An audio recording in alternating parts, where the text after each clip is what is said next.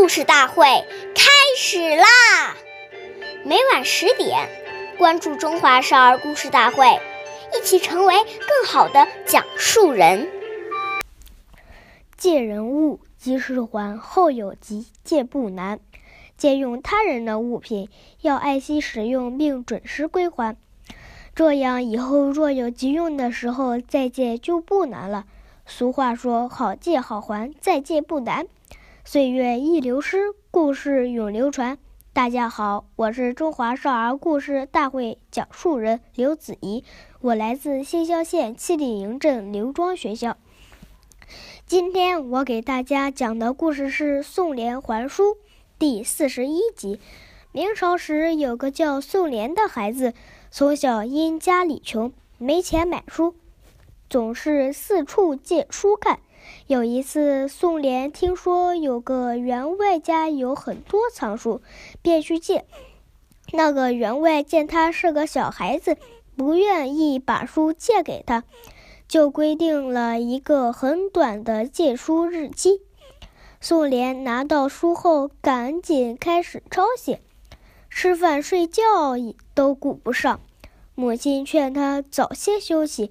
他却很认真地说：“明天就要把书还回去，我一定要快些抄完。”第二天下起了鹅毛大雪，母亲劝他晚些再送过去。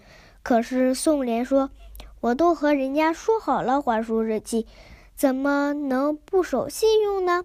说完，冒着风雪把书还给了员外。员外看到宋濂冒雪还书，很受感动，从以后总是把书借给宋濂。经过这样的苦读，宋濂终于成为一名有名的学者。下面有请故事大会王老师为我们解析这段小故事，掌声有请。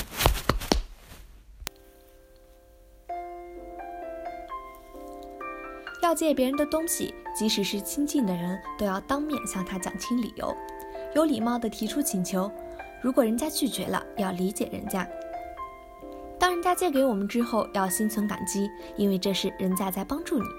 说好了什么时候归还，一定要及时归还，而且要答谢，这是讲信用、有礼貌的表现。假如不准时归还，那就太没有道义了。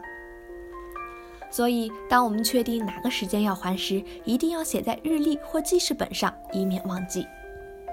使用别人的东西时，要比对待自己的东西还要爱惜，做到完璧归赵，这样人家才会信任你。万一有损坏，要向他说明，主动的提出赔偿。当你每次借东西时都很谨慎，往后借再多的东西，他都会很欢喜的借给你。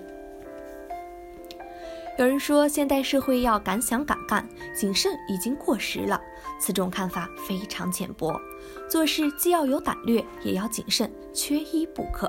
所谓胆大而心细，做人讲道理，更要吾日三省吾身，在细微处下手。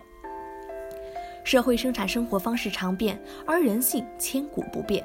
古人谨字的训导永不过时。感谢您的收听，下期节目我们再会。我是刘老师，想参加故事大会的朋友，请关注我们的微信公众号“微酷全拼八六六九幺二五九”。